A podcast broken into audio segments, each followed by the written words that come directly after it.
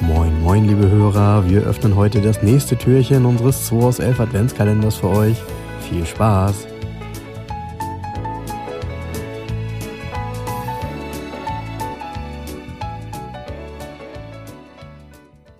Samstag der äh, Samstag, der 17. 17., ja. Ähm, frühmorgens, wir treffen uns nachher eh noch zum Podcast aufnehmen wieder. ja.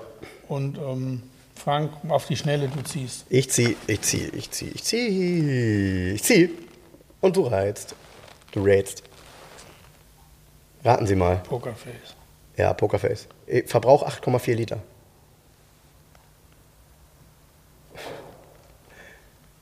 Mag ich das Auto? Hm, Ich fürchte ja. Ich fürchte ja. Gut, okay.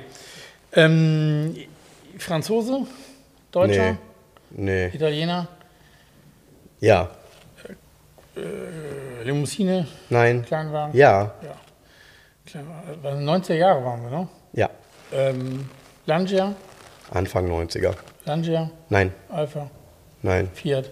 Ja. Okay. Fiat Panda? Nein. Ähm, Fiat Uno? Ja. Ja. Ein, ein, Fiat Wunder, ein wunderschöner Fiat Uno, ja. Also ich glaube hier die letzte Variante, letzte Modellpflege vom Uno. Uno. Ja, Facelift. Oh, hier 1,5 Liter, der 1,4er mit 75 PS. 75 PS hat der doch. Ach doch, doch, der hatte 75 PS. Das ist richtig, gab's auch. Ja, es klingt gab ganz einen Uno munter. 75 IE. Es gab aber auch einen Uno 70. Es gab, also das ist ein bisschen durcheinander. Klingt ganz munter, Ist sehr munter gewesen. Das Ding ist sackschnell gewesen. ja? Jo.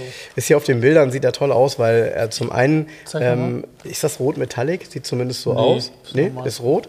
Ähm, dann hat er eben diese toll getönten Scheiben, was ja auch nicht selbstverständlich war bei einem kleinen Wagen damals. Nebelscheinwerfer.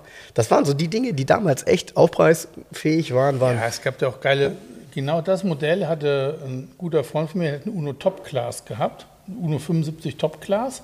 Der hatte Nebelscheinwerfer. Hab ich Respekt von. Er hat Leder gehabt innen drin. Ledersitze.